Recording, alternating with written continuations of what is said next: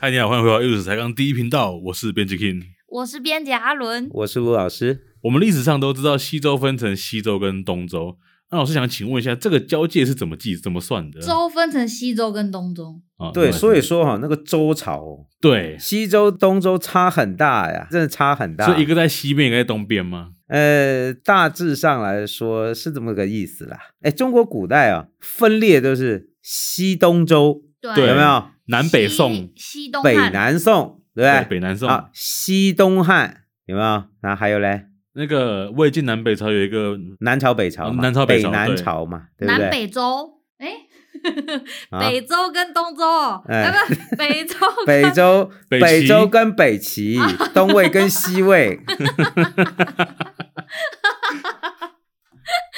哦呃还不过有唐跟南唐，不过这他还是承认的啊，对不对？嗯你像台湾现在，对不对？中华民人民共和国就不承认我们嘛。好，就是说中国历史上其实哦，像这样子的分裂哦，是常常有的。那你说周朝哦，哎，这大不同啊。嗯西周其实整个制度还是完整的。对，可是到了公元前七百七十一年的时候哦，就发生了一件大事，发生什么大事？出事了呗，就是西周到了公元前七百七十一年呢，它旁是边的蛮族犬戎作乱，嗯而且直接攻进了首都。啊而且把周天子都杀掉了。周哦天子好惨啊！哦，这个最后一个周天子叫周幽王啊，对， 哦幽我王，知道你看他这个的故事谥号都很惨的，叫幽王。对哦嗯，烽火戏诸侯嘛，那你看嘛，这是应验老师以前说的一句嘛，每一个王朝哦，每一个国家到最后要出几个混蛋，要作死那种。这哎对，就是作死那种。你说周幽王就作死嘛，所以说刚才讲的烽火戏诸侯就是犬戎作乱，朝政没有搞得很好，天天宠幸美女，美女就让他去点烽火，对每次一点，那旁边的诸侯护驾护驾，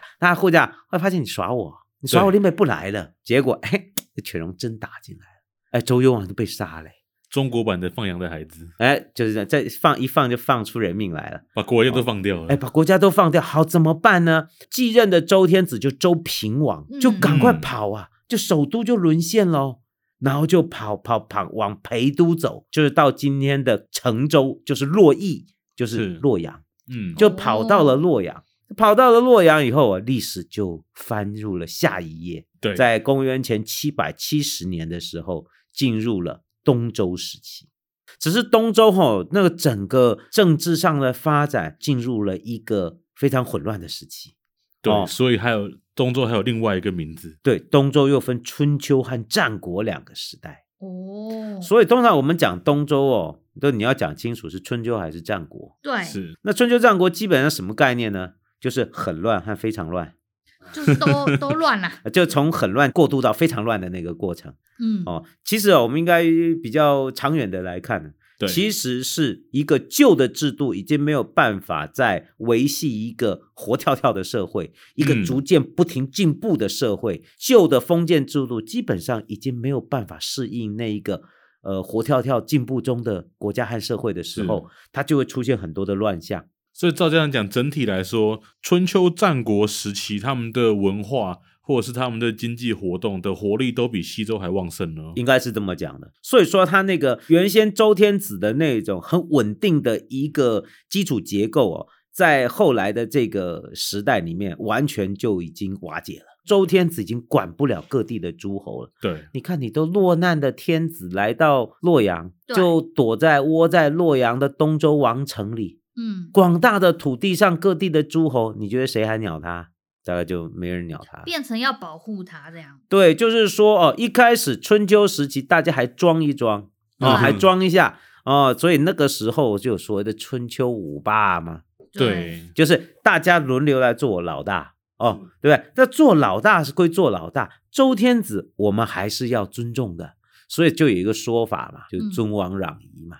对对不对？我们还是要哦尊重你嘛，对不对？我今天要揍你哦，绝对不是因为你不尊重我，对哦，所你以不你尊重我，不尊是说周天你子，不尊重周天子，所以我要带周天子来来消灭你。哦，所以大家还披个那个遮羞布啊、哦，基本上还对周天子啊要匡扶王室啊、哦，就是对周天子还很尊重。可是到了战国时期，哎，去你的蛋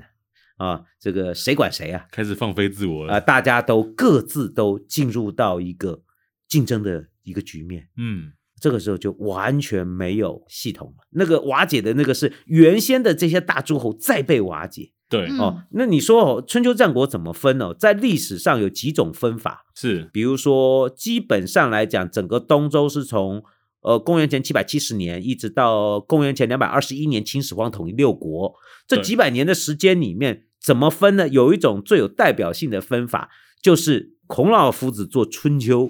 哦哦，所以《春秋》这个名字怎么？其其实是我是们这的本书啊，哦对，孔子做《春秋》，他的那个断点就是公元前四百八十一年这一段就叫《春秋》。哦，鲁哀公十四年，对，鲁哀公十四年。还有另外一种说法，就比较务实一点，就是瓦解再瓦解的过程。原先大家是很乱，没有错，对那过渡到更乱，那什么才是更乱的象征呢？就是连诸侯自己都被篡了。原先我们说的春秋五霸这种大诸侯，嗯哦，比如说晋国，晋国后来居然被下面的小贵族给篡了，就是史上所说的三家分晋啊。在公元前四哦百零三年，韩、赵、魏三个小贵族下面的大夫篡了晋国。把晋国瓜分掉了，变成三个独立国家，而且周天子还被强迫要承认他们的政治实体， 嗯是那这就是瓦解再瓦解的过程。嗯，所以公元前四百零三年，也就变成了春秋结束、战国开始的象征，就是更乱嘛。那就是更乱。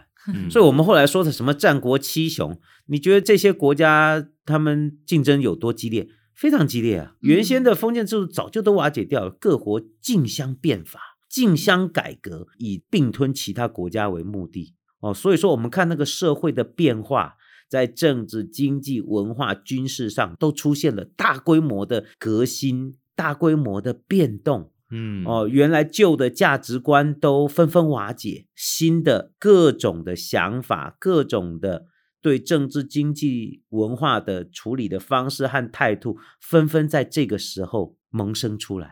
其实我们从这个角度来看，请问你对文明是进化还是退化？也是往前走啦，哎，对，就是往前走了，中国文明又往前走了，所以乱世不一定是坏事啊。对，嗯也不一定代表退步，对，分裂跟统一之间哦，其实并没有必然，在人类文明的过程中，嗯，你说统一的政治实体跟分裂的区域性的发展，对，在人类文明的发展里面，并没有好坏啊。嗯是，我们应该要用更超然的眼光来看待中国古代历史发展、人类文明发展的过程。哎，我有问题耶。春秋我们说五霸，比如说齐桓公、晋文公、秦穆公这些人呢、嗯，回应到以前西周的那个封建制度，为什么这些人没有全部都姓姬啊？哎，就是我们上次讲到了，他对嗯在那个分利润的时候啊，呵呵有本家的嘛，各地还有老大呀，呃，各地还有各地的地方霸权呢、嗯，旧时代旧贵族也都存在啊。商人在那个早期的这些旧的政治实体，嗯要不然你把它都灭了，你灭不掉啊，你得要妥协。所以这些贵族里面有他们姬周家的对，本家的贵族，哦也有分封的贵族，或原是本他就是在地的统治者。对，你当然要买通它，所以贵族也有不同的差别，有了解同姓的诸侯，也有嗯异姓的诸侯，所以不一定都同姓。哦，所以说，啊那个春秋战国时期的那个诸侯做大，其实我们看到的是有一些诸侯，他原本就是本地的贵族，对，嗯啊，，有一些是新兴贵族啊，嗯，哦比如说那个保护周天子逃跑的那个什么郑国、嗯晋国啊，这些郑国、晋国都是有功的嗯哦，他们都是护驾有功，就是。区域强权哦，所以说我们今天看到考古出土的很多各地出土的青铜器，你仔细看，对它有的都是当时的大贵族的，嗯，当时有力的贵族的青铜器文物，当然都是非常珍贵的。老师，那比如说有出哪一些这个青铜器是特别具有代表性？哎，有啊，比如说我们说的刚才那个超级大国，比如说晋国，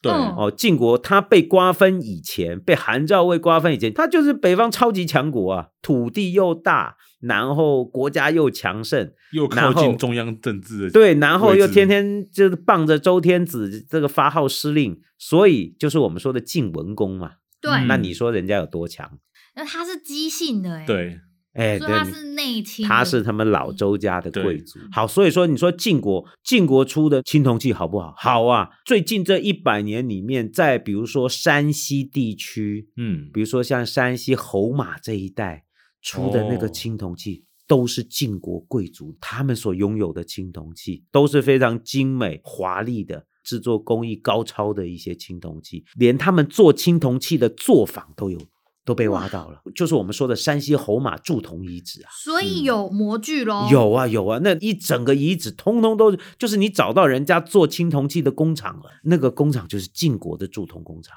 哎，老师，我们刚刚知道晋国是北方大国，那既然他们这么多国家在争斗，那其他的区域有没有什么厉害的国家？对，就是在这种分裂的时代哦，是其实每个区域你都可以明显的看它，它有区域型的诸侯的强权哦，比如说嗯东边的、山东的鲁国、齐国，哦这就是东方的大国。鲁国不就孔子的故乡哎，吗？就孔老夫子以前就是鲁国人，就是说东边山东人，呃，就是东边还有强国，齐国、鲁国都是。那南方地区的超级大国就是我们是说的楚国哦，中原人认为南方文化水准比较差，都不跟他玩。嗯，但是你说楚王的这个楚国的这个军事实力够不够强？非常强啊！所以历史上有有一个成语叫“问鼎中原”，有没有？有有有问鼎有中原谁说的？就是楚王说的，楚庄王也要当霸主，嗯所以他就问：“哎，请问呐、请问一下，你们那个要当霸主的，大 概要弄几个鼎？我也可以，我也想弄啊、我也有实力哦。大家大家家大家就不理他， 他他问谁啊？他就远远嗯的，克就是服。对着空气呐喊：“我也想当霸主！”就是这种感觉哦。所以说，你说楚国非常强盛啊。今天在南方地区所挖到的一些楚国的贵族墓，挖出来的那个文物都非常精彩。嗯哦你就不要讲楚国了，是光是楚国旁边的一些小国，比如说隋国、蔡国，哦对，那个文物都已经很惊人了。当时公元前六七百年的时代，其实我们看到当时的文明发展已经非常的繁荣了，科技非常进步，所以呢，挖到青铜器都非常惊人。那个有一个小国在湖北被找到，湖北随县找到一个墓叫曾侯乙墓，哦，这很有名的墓，很有名的的墓啊。对哎这个墓的东西很多年前还有来台湾展览过。哦，来台湾展过，，对，这个贵族啊，他是曾国，对又叫隋国，统治者叫曾侯乙，大概也是一个西周的姬姓贵族的一个小贵族。嗯，哦，他的墓虽然他国家不大。但是他出土的文物哦，就数量非常多，包含了青铜器，嗯，包含了兵器、漆器，各式各样的文物，这七七千多件呢、七千多啊，七，千多件呢，那个而且陪葬在墓里而已，哎，就陪葬在墓里。光是乐器，他有自己的乐队耶，他有好自厉己害的啊乐器的那个乐器组啊。因为那个墓没有被盗，打开以后把地下水抽掉，它那个编钟是一整排，连架子都完整，连撞那个编钟的那个柱子都在，就是哇哦，鼓棒还在的意思哎，，鼓棒都还在 哦，只是人已经离开了，嗯，人已经拜拜了，但是所有的东西还放在原位被找到。嗯，这组编钟是非常惊人，那个一整组下来，基本上就是一个大的乐队啊，里面好几种钟哦，这种撞击用的乐器，这种青铜乐器，有叫钮钟的，有叫俑钟的，呃，有叫铂钟的哦。国中铂钟啊，它就是说它这个哈，因为敲起来，因为摆放的方式不同，敲的位置不同，就可以发出各式各样的声音。嗯 啊，因为有这一组出土，对所以我们嗯对东周时期的音乐的了解都进到下一个层次，因为我们从来没有看过这么完整的一组青铜的乐器被找到，是，所以它怎么被敲打演奏，都给嗯了我们很多实物的资料。那考古学家有试着敲看看吗？有啊敲一首歌出来，有啊，就是我记得很多年前这组曾侯乙墓出的编钟到台湾来，都还有现场演奏哦。我好像有印象哎，真的假的？真的，对真的，对真的，不信那个你们自己去搜寻，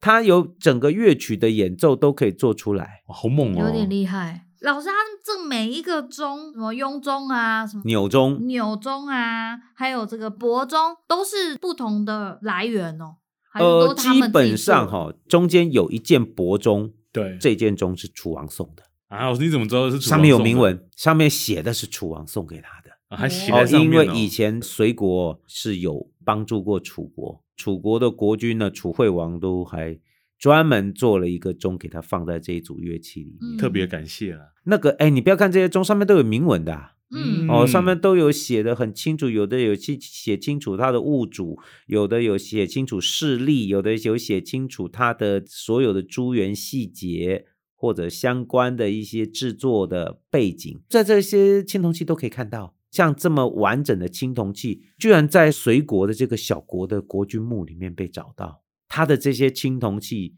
总共加起来哦，七吨，七哇好吨哦，夸张哦。老师，我看啊，曾侯乙墓这时候还有出了一个迄今出土最大的青铜酒器，哎，所以这时候其实已经可以开始喝酒了。嗯喝酒是从头到尾都可以喝的。只是说好西周人敬酒的吗？ 呃，那个关起门来，你想喝还是可以喝啊。哦，哦，多少只还是喝一点。哎，我必须要讲，呃，到了东周以后，瓦解了以后，嗯谁也管不住谁了，那真的是想喝就你喝想喝就喝。也是哦，所以他，你看他这么大的酒壶啊，酒量很好哦，哦，然后从曾后的资料里面看，还有一些很炫炮的工具耶，不比太如说确定它的功能长什么样子。比如说有一个叫做曾侯乙兵剑，哦，这个就厉害了。那你这个这个是古代的名字，今天我们讲曾侯乙的那个保冰箱、保冰箱，哦，就保冰盒，什么？那时候就有哦冰箱了。我们这样讲就冰箱，哦，所以他就那时候曾就要侯乙吃冰箱冰的吗？对，所以说你知道那是个什么？配酒的，对对他那个是不是喝温酒？人家那边夏天热，他是喝冰酒哦，哦。那个是怎么弄？这样冰冰的怎么弄？对，他那个是套盒啊，是一个嗯大型的，所以它可以打开外来面那个盒子，外面那个大的箱子啊是摆冰块的，然后里哦面那个小的方壶呢是放酒的，所以哦是像套筒一样，它好像有个内胆，嗯外面是冰块是保冰的，然后呢它还附一个勺子，盖子打开就可以从冰箱里面把酒勺出来喝。它这个大的冰剑还是一个套装式的青铜器，我有一个很严重的问题耶，哦嗯，怎么知道他是喝冰的啊？有没有可能是加热水保温在喝热的，哎，也有可能。或者是那个，诶说的对哦，或者是什么？哎、你知道吗？这种隔水加热，哦，对是有可能的。外面是放热水，对，里面是放酒，这样子酒才可以温着喝。哎，这有道理的哦。嗯所以它不一定是冰剑，它也可能是保温嗯，啊、呃保温瓶、保温剑啊、呃保保温盒啊、键，嗯。哦所以说，哎，这个这个只要有套筒的话，是都可以用的吧？我想。老师，我看这个青铜器跟我们之前看到的西周时期的东西差很多、完全不一样，样了，对不对？我告诉你，它变得超复杂。东周的青铜器又进入了下一个时代。哦，嗯，是所以说整个装饰的特征啊都改变了。所以你说文物鉴定哦，艺术史哦就可以观察，很明确的观察出这些古代的文物在时代发展的变迁的过程中所呈现的差异。嗯，东周时期的青铜器整个装饰都跟西周完全不一样了。那个我们看到曾侯乙墓就是最具有代表性的案例。我看它变得好多镂空哦。没错，他那个连技术都进化了，在嗯曾侯乙墓哦出了一套叫尊盘，嗯也是一样，嗯就是这个酒樽是放在一个盘子，盘子里面可能是放冰块或者是放热水，就为就会保温或保冰用的一个酒器。对，它那个表面的装饰哦，如果没有一般的模具是做不出来的，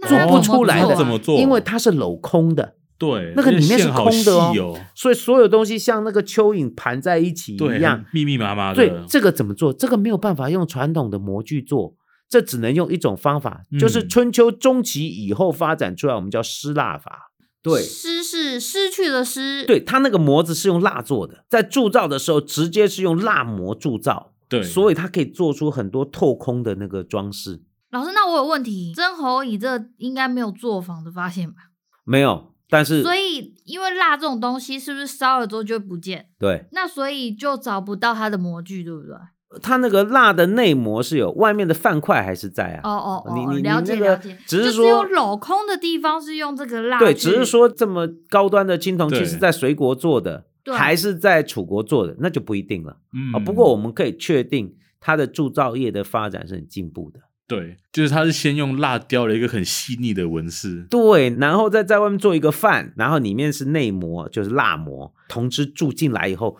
马上就把那个蜡给冲出去，冲，出去了，啊、融空融掉了。哦，这个尊盘看起来很像吃那个巧克力瀑布的那个，对，超像 的， 哦，那中个间就冒巧克力，然后喷泉这样子。你你就可以发现，它在那个光线底下看是镂空的光线这样子突出吐出对来，啊，呃，是非常非常特殊的，哦密非常集特殊恐的惧症别看，真的对密对集对恐惧症对千万别查这个东 哎、西。这个是高端技术哎、这个对就今天的技术来做都非常困难嗯哦。对啊， 但是务实一点想哦，我们即使猜测它是用丝蜡法制作的，它真的把铜汁注进去冷却之后，你要脱模也是很困难的耶。对你还要把那个粘土的陶的陶饭给从清里开面来，吐出来，你还要确定它的蜡膜的这一些空间，那个铜汁有完整的包覆就呃都包有进去覆或穿透进去。对哎，这个这个技术很难。那我们在增厚影幕看到，也不不只是青铜器哦，对，我们也看到了非常精美的各式各样的漆器。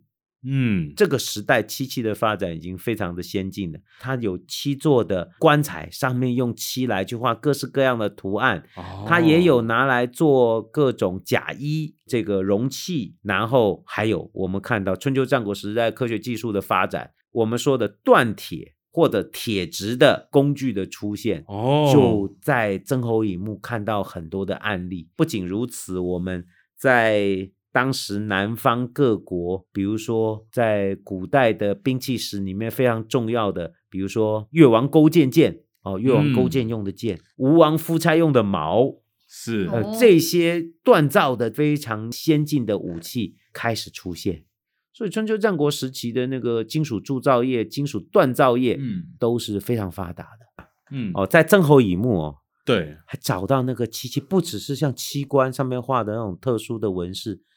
它还有各式各样的乐器